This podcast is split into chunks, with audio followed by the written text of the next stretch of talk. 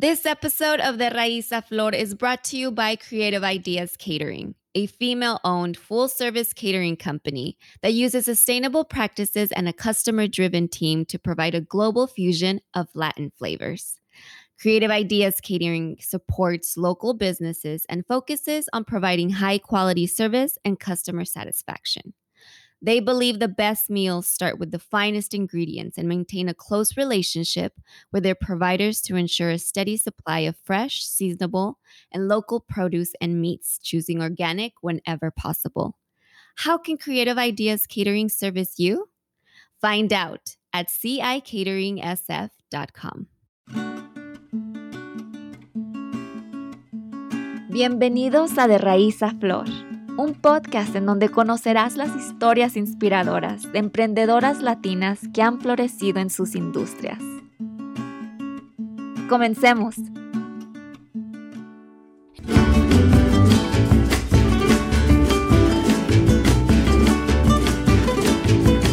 Hola, hola, bienvenidos a De Raíz a Flor. Yo soy su anfitriona Anaísa Maya. Y hoy tenemos una charla súper divertida con una mujer realmente extraordinaria. Originaria de San Francisco, Viridiana Ponce terminó su carrera de Administración de Empresas y Contabilidad en la Universidad de California, Berkeley en el 2006. Al terminar sus estudios, trabajó en varias compañías en auditoría y finanzas, que finalmente la llevaron a abrir su propio negocio, VP Consulting, en el 2014. En los últimos seis años, VP Consulting ha trabajado con cientos de empresarios, ayudando a administrar sus finanzas, desarrollar planes de negocios y proyecciones financieras, al ofrecer servicios de capacitación y asesoría en inglés y español. Pero eso no es todo. En el 2019, Viridiana lanzó Amigas Empresarias, una plataforma para apoyar a las mujeres latinas empresarias, no solo en el área de la Bahía, pero a nivel nacional. Viridiana, bienvenida. Es un gusto tenerte hoy. Muchas gracias por estar con nosotros. Muchas gracias. ¿Cómo estás? Muy, muy bien, gracias. Oye, muy guapa. Ya sé que ya te dije, pero te ves guapísima. Muchas gracias por arreglarte hoy.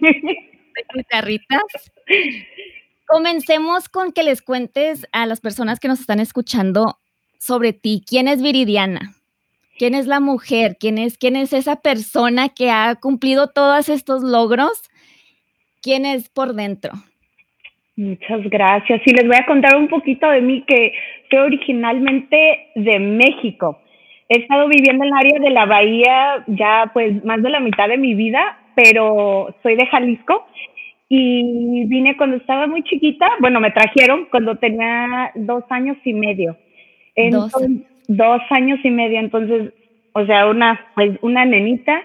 Mm. Y en realidad yo crecí siempre en este mundo empresarial porque mi papá tenía su negocio acá, entonces desde que aprendí a hablar el inglés, me acuerdo que le ayudaba a contestar el teléfono, me ah. metía dentro de las casas con él porque es, es contratista, entonces me metía dentro de las casas, aprendí contabilidad, entonces siempre fue algo así como llevarlo de el negocio, algo que siempre me interesó porque es el mundo que en el que crecí.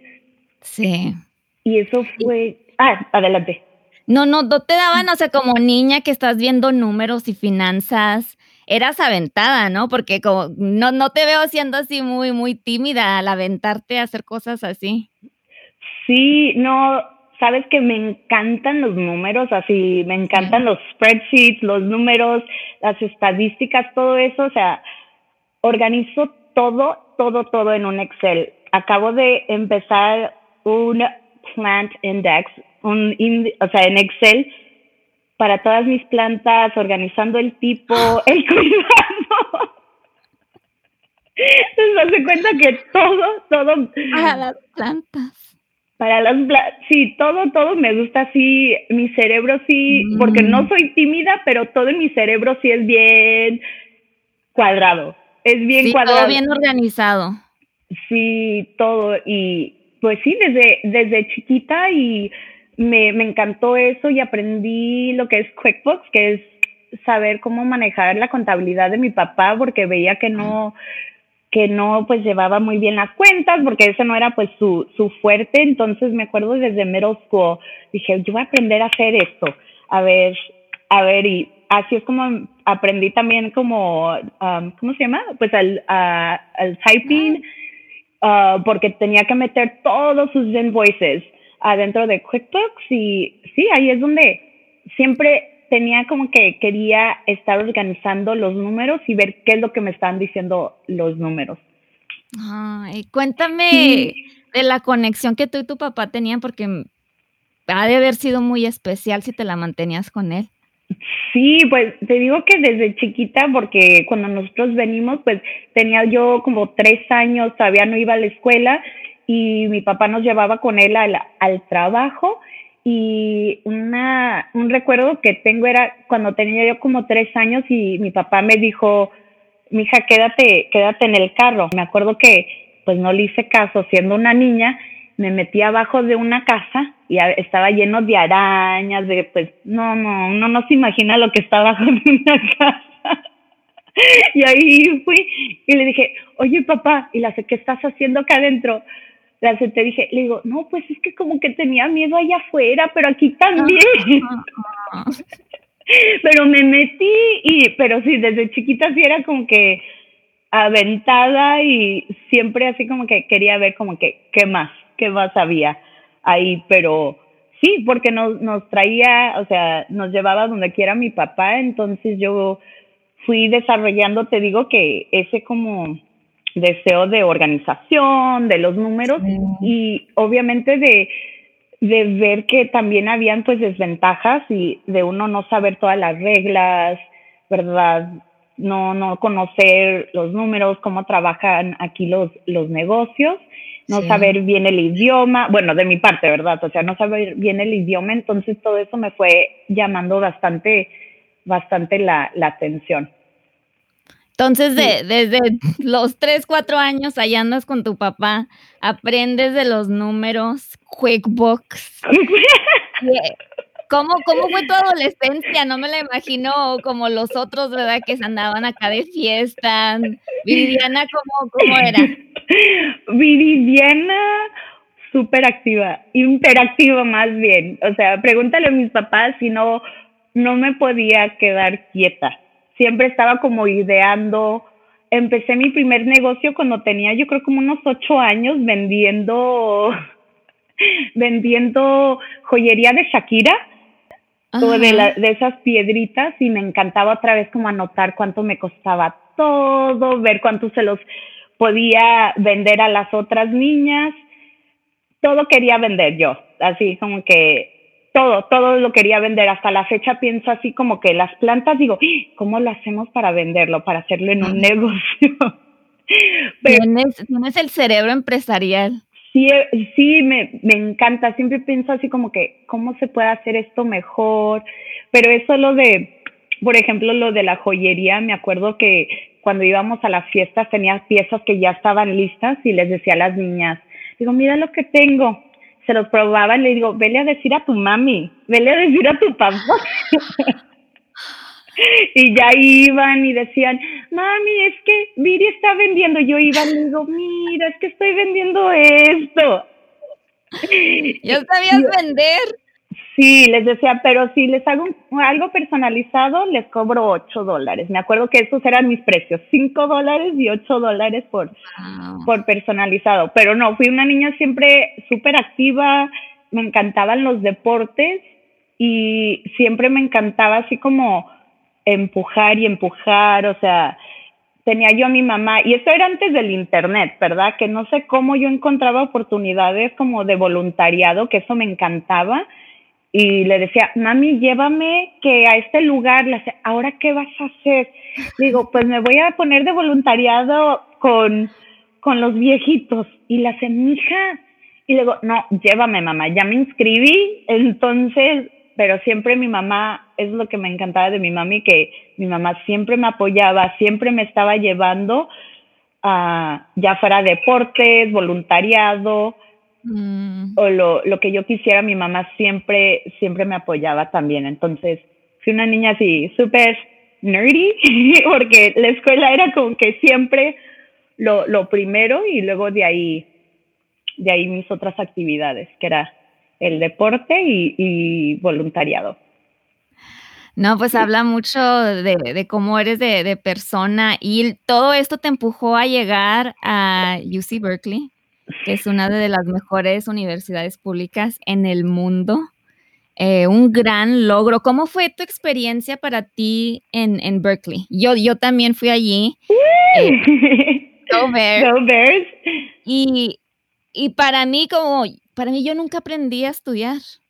yo era buena, yo era aplicada para la escuela, y, pero se me hacía fácil. O sea, nunca realmente aprendía a estudiar, a cómo tomar notas. Entonces, cuando llegué a Berkeley, yo me sentía así como que me pegaron con, con un bolso lleno de piedras, ¿no? ¿Cómo fue tu experiencia? Porque sé que las muchas latinas, cuando van a universidades así, sí puede ser un poco difícil y se puede sentir solo uno también. Definitivamente y definitivamente me puedo conectar con lo que estás tú diciendo porque yo en la escuela que fui, no me acuerdo si saqué como que el número tres o cuatro de, de la escuela, pero al llegar al Berkeley fue, fue fuerte esa transición, o sea, yo no estaba acostumbrada a ese nivel y, y sí fue bien difícil, ¿verdad? Porque estaba yo yendo a la escuela con personas que tenían tutores, que habían tomado clases avanzadas toda su vida y nosotros crecimos en Los Ángeles, en un área donde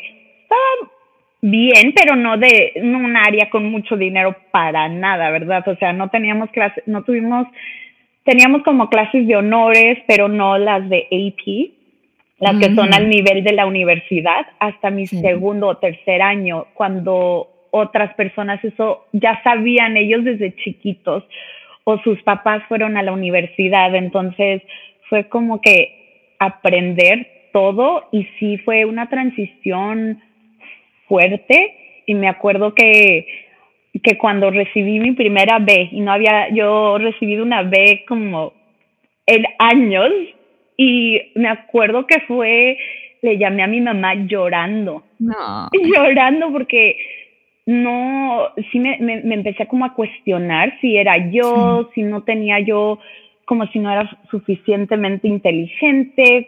Y era por lo que tú dijiste, a lo mejor no sabíamos cómo estudiar ¿verdad? Como a ese nivel o estar a ese ritmo. Y ahí es cuando me di cuenta como que esa gran diferencia que se, que se ve en comunidades donde hay más dinero, donde hay más recursos y en comunidades de latinos, porque no estamos acostumbrados o no tenemos a alguien que nos esté empujando o que nos esté diciendo cómo hacerlo. Porque obviamente mis papás siempre me, me apoyaban, pero ellos no conocían cómo funcionaba todo. Entonces era como aprender, descubrir todo y, y, tratar de mantener el ritmo, pero sí fue, sí fue difícil, honestamente. Sí. sí. ¿Y cómo, cómo lo hiciste? ¿Cómo pasaste esos, esos días donde te daban una calificación que decías, ¿qué, qué onda? ¿Por qué? ¿Y que lloras? Porque yo también lloré muchísimo. Me preguntan que cómo logré salir de Berkeley con muchas lágrimas. Eh, pero ¿qué, aprendiste? ¿Qué te enseñó esa, esa experiencia? Sabes, algo que me ayudó bastante y que yo digo que me hizo en realidad mi experiencia en, en la universidad y um, fue que me uní a un grupo de que se llama LBSA, so Latino Business, so una asociación para estudiantes latinos. Entonces ahí fue cuando, porque cuando vas a la escuela de negocios en Berkeley tienes que volver a aplicar. Entonces, aunque te acepten en Berkeley, no significa que te van a aceptar en el programa de negocios. Entonces, tienes que tomar tus dos primeros años y volver a aplicar como si fuera otra vez la universidad. Y es mucha competencia. Entonces, lo que a mí me hizo en realidad y lo que me ayudó y mi, mi apoyo, mi red de apoyo fue esa organización de, de latinos en negocios que ya habían pasado por lo que yo había pasado, que ellos, ellos, o sea, nos tomaron a todos, ¿verdad? Chiquititos, porque tenía 17 años cuando yo entré, o sea, estaba chiquita, ¿verdad?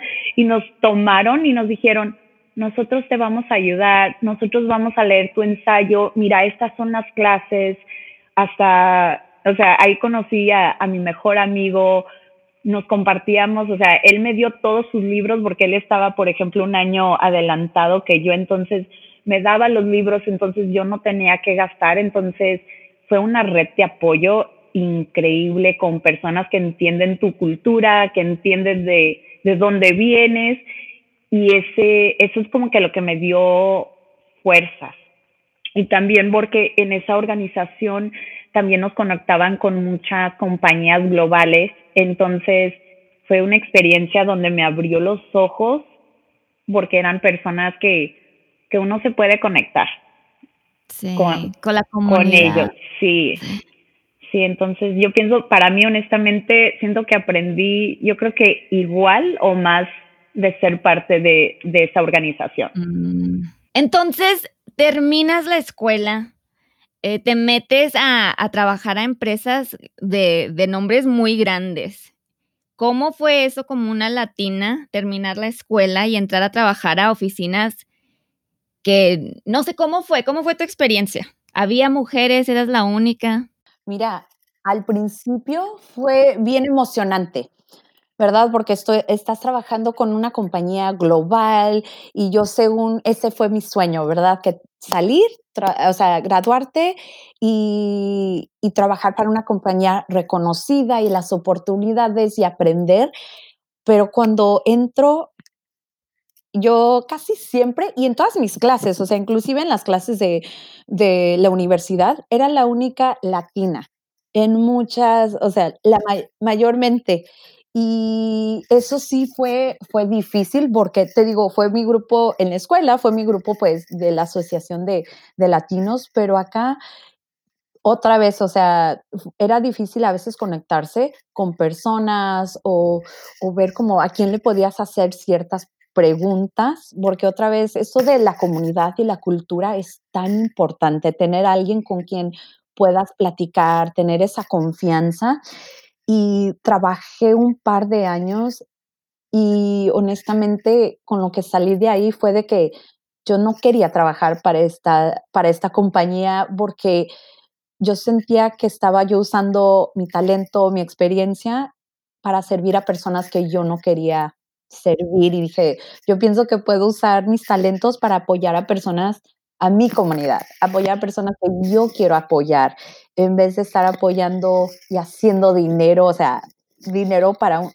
personas con las que yo no me puedo relacionar. Entonces, me enseñó bastante de la importancia de estar organizada, de tener todo como en planillas, de escribir todo, porque cuando eres auditora tienes que escribir todo y tienes que evaluar y tienes que ser analítica. Y eso es una experiencia que nunca, nunca nadie me la va a poder quitar. Y me acuerdo que hace un par de años me preguntó una muchacha, me dijo, Viri, si pudieras volver a hacerlo otra vez, ¿verdad? Empezar de nuevo, hubieras escogido empezar tu carrera en esa compañía. Y le dije, sí, porque aprendí algo tan sólido, el entrenamiento, o sea, fue una, una fundación increíble, que pienso que si hubiera iniciado en otro lugar, a lo mejor no, no, no pensara de esa cierta manera y porque ellos tenían procesos para todos. Y por eso han podido crecer y ser tan exitosos, porque tienen procesos, tienen todo claro. Y eso es algo que hasta hoy día todavía yo aplico así, eh, este tipo de trabajo de auditoría, de procesos, entendimientos que hasta la fecha los estoy aplicando y que pienso que es parte de lo que me marca la diferencia con, con, la competencia o con otros asesores, es de que tengo ese, ese, ese tipo de experiencia. Sí, sí. imagino que esto también fue lo que te llevó a, a lanzar ya VP Consulting, el, el, querer ya no solamente trabajar con personas donde tú tienes mucho que enseñarles, pero también esto, ¿verdad? La importancia que dices que es el ser organizado, de, de tener procesos. Cuéntanos más sobre la transición donde se te prendió ese foco que dijiste, me voy a lanzar, voy a hacer mi propia cosa y a ver cómo nos va te cuento que esa transición duró años, no fue, mm. o sea, no fue de, de, la noche para la mañana, fue años esa experiencia. Al principio pensé que a lo mejor era la compañía, entonces me, me fui a una compañía más pequeña y pensé que si hacía auditorías de, de non-profits, de fundaciones, de algo que era como que más cercano a, a, mí emocionalmente, que eso me iba a traer más alegría en, en, en mi trabajo. Y no, no fue así. Entonces me mudé a un hospital, este, a un hospital donde dije, donde era un non-profit, estaba igual haciendo análisis y dije, no, pero fue, fue, a través de, quiero decir que casi 10 años esta transición, wow. o sea, duró tiempo, pero ese momento cuando se prendió así la luz, uh, te cuento que todavía me acuerdo dónde estaba, cómo estaba la luz, de veras, o sea, la luz y me acuerdo con quién estaba, qué estaba comiendo, o sea, me acuerdo de todo de ese momento. A ver, cuéntanos sobre ese momento. Mira, entonces estaba trabajando como auditora y trabajábamos un montón de horas y yo no le tengo miedo al trabajo porque sea, estoy acostumbrada al trabajo, al trabajo duro, pero llegaba y yo estaba triste. Y llegaba y estaba triste y estaba renegando y dije hasta un día dije, ya, o sea, ya en vez de estar renegando o estar tan triste, me pregunté, a ver, Viri, ¿qué quieres hacer? Y esa pregunta me cambió la vida porque ahí es cuando que se me prendió esa luz y dije, quiero ayudar a gente como a mi papá. Así de sencillo. Y en ese momento fue como que mi vida ahí empezó a cambiar de rumbo completamente, aunque duré 10 años para llegar al punto donde, donde ya estoy.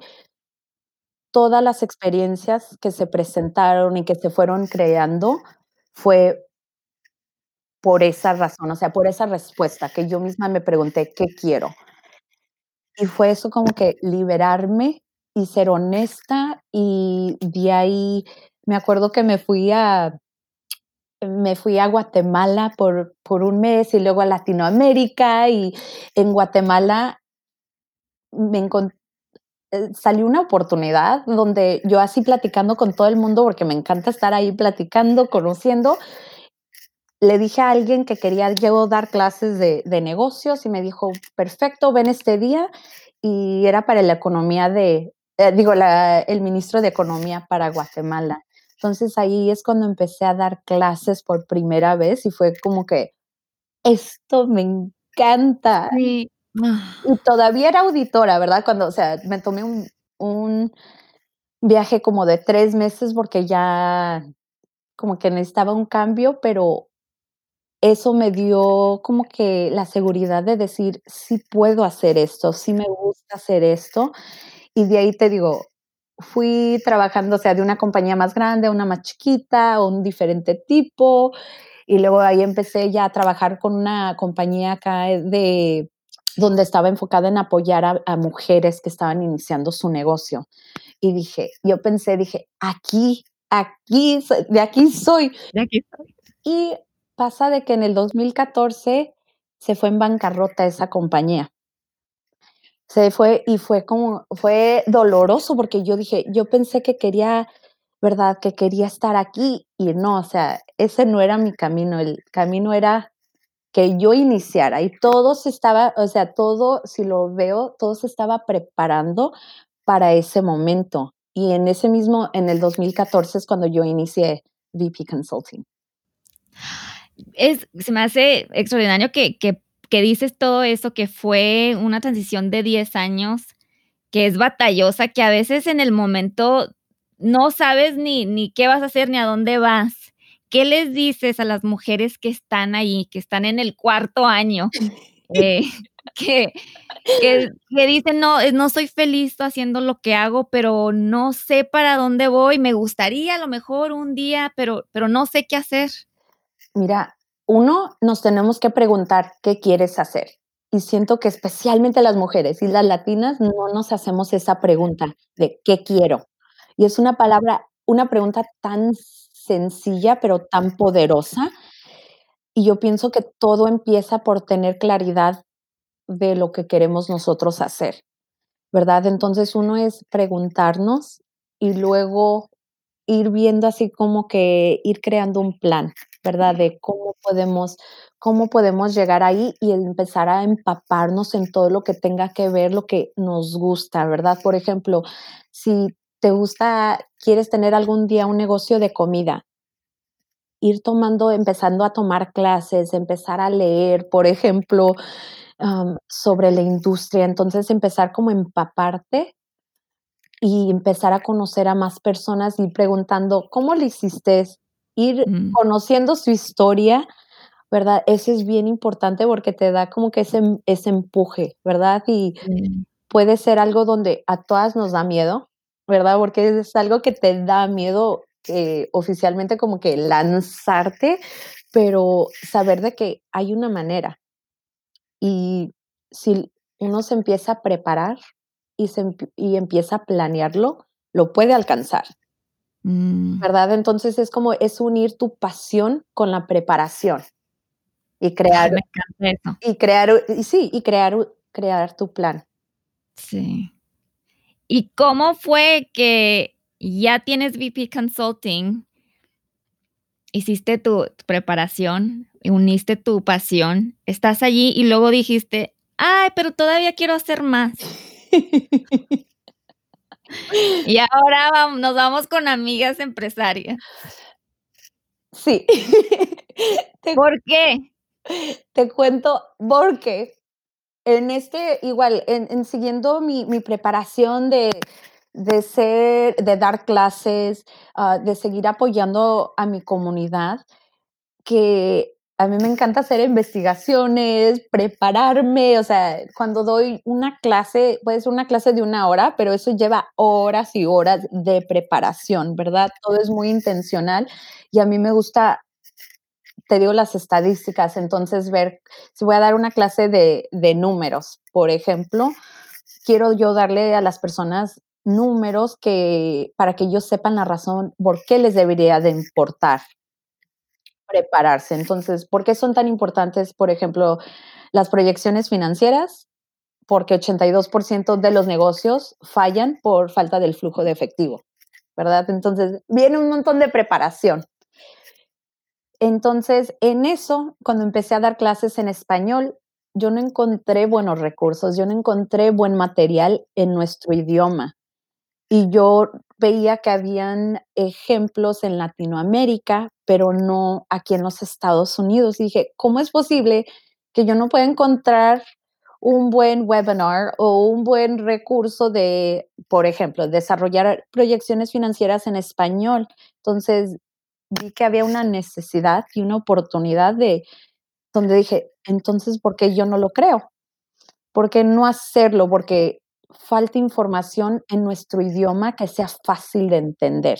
Y algo que igual si nos vamos al ejemplo de de la universidad, ¿verdad? De que para mí lo que me ayudó fue ese grupo de apoyo de latinos. Entonces, de que alguien te entienda a ti cómo funcionamos nosotros, de que la cultura es tan importante y tiene tanto tiene un impacto tan grande en la manera que nosotros manejamos nuestros negocios, en las decisiones que nosotros hacemos, y es importante esa empatía. También, entonces, yo sentí que faltaba esta conexión, estos recursos para las mujeres latinas. Entonces, me asocié con otra entrenadora de de negocios que admiro bastante, a Susana Gama, y le conté, y ella también tenía ella trabajaba con mujeres latinas por la mayoría de su carrera, entonces fue una unión tan bonita porque las 2 estábamos alineada en en los valores y y la misión. ¿Y qué qué es lo que ves en el futuro para para amigas empresarias y también para VP Consulting? Irnos global, irnos global y ser de verdad una una herramienta para nuestra comunidad, para los latinos y para personas que no tienen acceso a los recursos, y hacerlo una manera que sea entendible, con mucha empatía. Mm.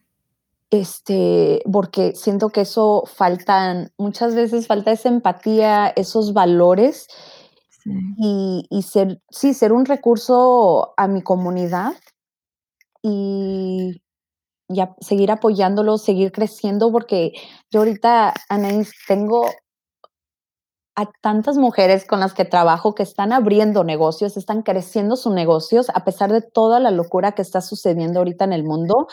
Y yo me fijo, o sea, cada semana tengo una historia de éxito, cada semana. Y eso es lo que me motiva a mí y yo quiero seguir apoyando y seguir siendo ese guía ¿verdad? De, de, de, apoyar a que más de nuestra comunidad, de nuestra gente latina, de personas de bajos recursos que sigan creciendo y siendo independientes, porque necesitamos más que nunca seguir apoyándonos, seguir creando y apoyándonos y creciendo económicamente y profesionalmente.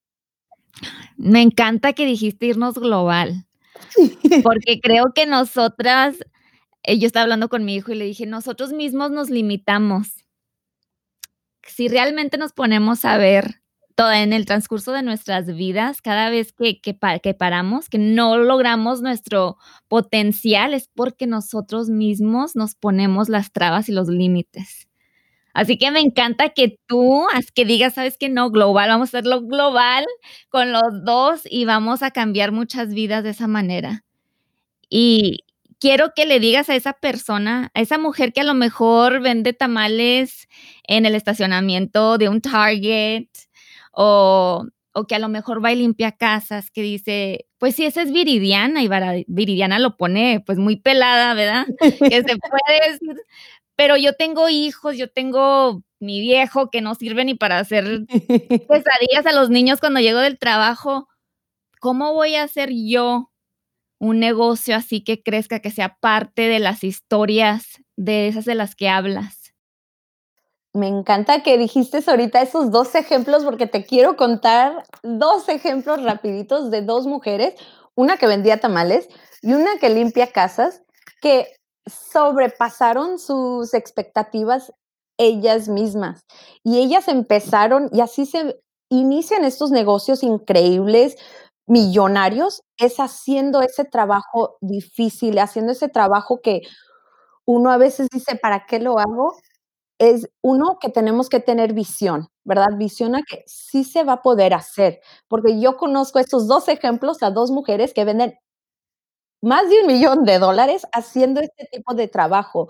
Y es porque ellas tuvieron una visión para crecer, pero todo se tiene que hacer pasito a pasito. ¿Verdad? Uno no puede empezar a decir, ok, voy a empezar a vender mis productos y luego al siguiente día empezar a vender en tiendas. Uno tiene que aprender todo, todo, todo de su industria, ¿verdad? A acercarse a personas que, que te puedan ayudar, porque uno no lo puede hacer solo. Entonces, también como reconocer que, que necesitamos apoyo y reconocer cuáles son nuestras fortalezas y dónde no son nuestras fortalezas, cuáles son esas debilidades donde deberíamos de contratar a personas y empezar a planear. Como dije antes, es, es planear y tomar estos, tomar las cosas pasito a pasito, ¿verdad? Porque todo toma bastante tiempo. Tengo una clienta que vendía tamales y ahora tiene una fábrica de tamales. Tiene sus productos, tiene sus productos en tiendas o sea, vende sus productos en el Chase Center. Entonces, y eso empezó con que ella obviamente tenía un buen producto, que trabajó súper, o sea, demasiado con hijos, con familia, ¿verdad? Siendo inmigrante. Pero lo que tuvo ella fue la visión, esas ganas y que empezó ella a tratar de conseguir diferentes recursos y lo que hicimos es formar un plan, trabajar en las proyecciones, formar ese plan de transición y aventarse, ¿verdad? La otra, otra clienta que tuve, ah, también ella tenía una meta de, de vender, se me hace que me había dicho 100 mil dólares. Y estaba cobrando muy barato y me decía, Viri, no sé por qué no estoy creciendo. Y le dije, a ver, cuéntame de cómo estás cobrando, cuéntame un poquito más sobre tu negocio. Y no estaba, a veces cuando estamos iniciando no tenemos esa confianza de cobrar, ¿verdad? Y porque es difícil, ¿verdad? Y empezamos a hablar de de cuánto debería de cobrar, y le digo: "Tienes que subir los precios", dijo: "Pero voy a perder clientes", le digo: "Sí, pero te vas a ganar clientes que sí valoran tu trabajo". Te cuento que hace un par de meses se pudo comprar una casa. Porque tomó esos pasos, creyó en ella misma, tenía, o sea, las herramientas, y es un proceso, ¿verdad? No va a pasar de un día para otro, toma tiempo, ¿verdad?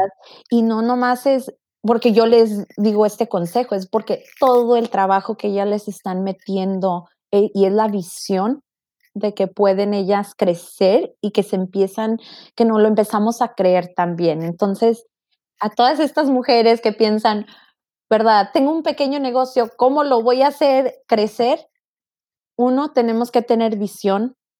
1, nos tenemos 2, nos tenemos que empapar en todo lo que sea esa industria, aprender, reconocer nuestras fortalezas, reconocer nuestras debilidades, ver cómo nosotras mismas podemos ir desarrollándonos profesionalmente y buscar apoyo, porque hay otras hay mujeres que ya lo han hecho. Y te digo, cada semana yo tengo una cliente que yo me quedo súper, o sea, las admiro tanto, y y tengo clientas que son inmigrantes, no tienen papeles y tienen restaurantes, venden más de $1,000,000 Tengo clientes que son solteras, casadas, o sea, divorciadas, de todo, ¿verdad? Personas que han sufrido, o sea, cosas muy fuertes en en su vida, y yo lo he visto, o sea, yo lo he visto, entonces he visto de todo tipo todo tipo de de situaciones, y uno también es tener esa confianza en nosotras mismas. Y cuando nosotros ya vemos que nosotros podemos empezar a generar ese dinero, eso es, para mí, una de las cosas más increíbles, más poderosas, que te llena de seguridad, de saber que tú lo puedes hacer con tu propio propio esfuerz esfuerzo. Y eso eso es algo muy, muy importante, y quiero quiero recalcar esto, que que si estás en e en ese momento donde te sientes que no puedes, que a lo mejor estás perdida, hay ayuda, hay muchas mujeres que, como dice Viridiana, ya pasaron por eso, y puede uno aprender muchísimo, es nada más tomar ese paso de conectarse con esas personas y hacerle esas preguntas que son muy necesarias. Pero lo de comunidad es es tan importante porque, como dices, no se puede hacer solo. Definitivamente no. No se puede, y está bien, o sea, no tiene nada de malo. Creo que a veces nosotros no nos quedamos en que no, yo puedo y yo lo puedo hacer todo y ya. Pero, no necesitamos que pasar por todo eso, a lo mejor hasta lo puede hacer más rápido si nos conectamos con otras personas. Definitivamente, y qué bueno que dijiste eso, porque también lo que yo en mis clases o con mis clientas siempre hablamos de de la comunidad y de compartir esta información, ¿verdad? Para hacer la vida de alguien a lo mejor más fácil, o que puede evitar gastar malgastar su dinero. Entonces, siempre estoy hablando de de que es tan importante compartir recursos, o, por ejemplo, si una tecnología no les gustó compartir eso, si encontraron una, ah, herramienta de tecnología que sí les gustó compartir eso, porque puede ahorrarle tanto tiempo a una persona y puede hacer esa diferencia para una persona tan increíble. Perfecto, Viridiana. Entonces, ahora nos podemos quedar nosotros horas hablando de de este tema, así que vas a tener que regresar después. Pero ahorita vamos a pasar a nuestro segmento llamado Pétalos. Y aquí donde te voy a hacer una serie de preguntas rapiditas, que las vas a contestar con lo primero que se te venga a la mente, porque queremos saber quién es la verdadera Viridiana, no la que Adelante. se puso a pensar de las respuestas. Así que Adelante. empecemos con la primera. ¿Quién ha sido la persona que te ha dado el mejor consejo, y cuál fue ese consejo? Fue mi socia de Amigas Empresarias, Susana Gama, que al empezar yo a dar clases, yo tenía esas inseguridades de cómo iba yo a dar clases, porque, como te dije antes, soy hiperactiva, me muevo bastante, hablo demasiado, y lo que me dijo ella es: "Tienes que ser auténtica, acuérdate de siempre ser auténtica y ser tú". Entonces, ese fue el mejor consejo, porque de ahí dije: pues sí, voy a dar clases a mi manera, con mi estilo, siendo directo, moviéndome, y me ha resultado. Sé tú. Sí, ser auténtica. ¿Cuál es tu libro favorito y cuál es uno que recomiendas? Mira, me encanta el libro de los cuatro acuerdos de Don Miguel Ruiz. Ese es un libro que fácil de leer, una manera, o sea, mensajes tan claros y que lo puedes leer tantas veces en tu vida, diferentes etapas, igual te va a seguir nutriendo. Entonces, ese es uno de, mis favoritos. Y luego, uno que me encanta, que siempre le recomiendo a, a mis clientes, es El Poder de los Hábitos by Charles Duhigg. Está en inglés, pero también está traducido en español y está en audio. Entonces es El poder de los hábitos by Charles Duhigg. El poder de los hábitos, lo voy a poner en mi lista. ¿Qué haces para divertirte cuando no estás trabajando? Que pues ahorita hablando contigo parece que, que siempre estás trabajando, a ver. Siempre estoy trabajando, pero lo que me encanta a mí es salir a la naturaleza, tomarme viajecitos, o sea, para ir a conocer nuevos lugares y irme, irme de hiking. Hace tres, cuatro semanas acabé de, fuimos, este, mi pareja y yo rentamos una cabaña y estar en la naturaleza y ya decidí que cada mes voy a tomarme un día adicional para mí para poder hacer eso y estar en la naturaleza, andar en bicicleta, pero sí, estar en la naturaleza, eso, eso me nutre. Está perfecto porque nos lleva a la siguiente pregunta, que si el mundo estaría normal, ¿verdad? Sin COVID. Y ahorita te dijera, Viridiana, agarra tu maleta, nos vamos en dos horas a donde ¡Uh! sea. ¿Qué lugar escogerías? Ay, ay, ay, tengo tantos lugares. ¿Sabes qué? Que el lugar que me desestresa son el, área del Caribe de México, entonces por Yucatán. Esas mm. aguas de estar nomás flotando, ver ese cielo tan azul en las aguas turquesas, ahí, eso sería así, idealmente, vámonos, vámonos. Pues yo ya tengo unas ganas de ir, así que cuando, cuando ya escoge el día, a lo mejor sí te hablo para que nos vayan Oye, tengo buena suerte con, con precios de avión, ¿eh? Así que... Ah. Pues ahora sé, gracias, gracias. Eh, por último, todas las personas que te están escuchando que, dicen yo quiero conectarme con, con Viridiana, eh, quisiera que me asesorara, que, me dijera más sobre cómo lanzarme como empresaria, eh, cómo pueden encontrarte. Muchas gracias. La mejor manera es yendo a mi página, a vpconsultingsf.com o me pueden mandar un correo a vpconsultingsf.gmail.com. Entonces, a través de mi página o, un correo sería la mejor manera. Perfecto. Y unas últimas palabras para las mujeres que te escuchan hoy. Y muchísimas gracias, Anaís, por haberme dado esta oportunidad por, para compartir un poquito más, más de mí. Lo, lo aprecio bastante. Mis últimos consejos es uno, preguntarte qué es lo que quieres hacer. Realmente, ¿qué quieres? porque todo empieza con tu visión, empieza con este sueño y número dos es crear un plan. Porque si tú no tienes un plan y se quedan todas tus ideas en la cabeza, eso no queremos, ¿verdad? No queremos porque he visto tantas veces cómo se quedan todas nuestras ideas solo en la cabeza. Entonces, de escribir lo que son tus sueños y empezar a crear un plan y también de tener paciencia contigo misma porque toma tiempo para desarrollar un negocio o para desarrollar algo bueno, ¿verdad? Es tomar estos, tomar pasitos, ¿verdad? Es todo de, ir tomando pasitos a pasitos. Pasito a pasito. Pasito a pasito, sí. Y con eso terminamos de Raíz a Flor. Yo soy Anaísa Maya. Si no lo han hecho, suscríbanse, califiquen y revisen este podcast en iTunes, Spotify o Podbean. Pueden también seguirnos en Instagram y Facebook usando nuestra cuenta arroba raíces.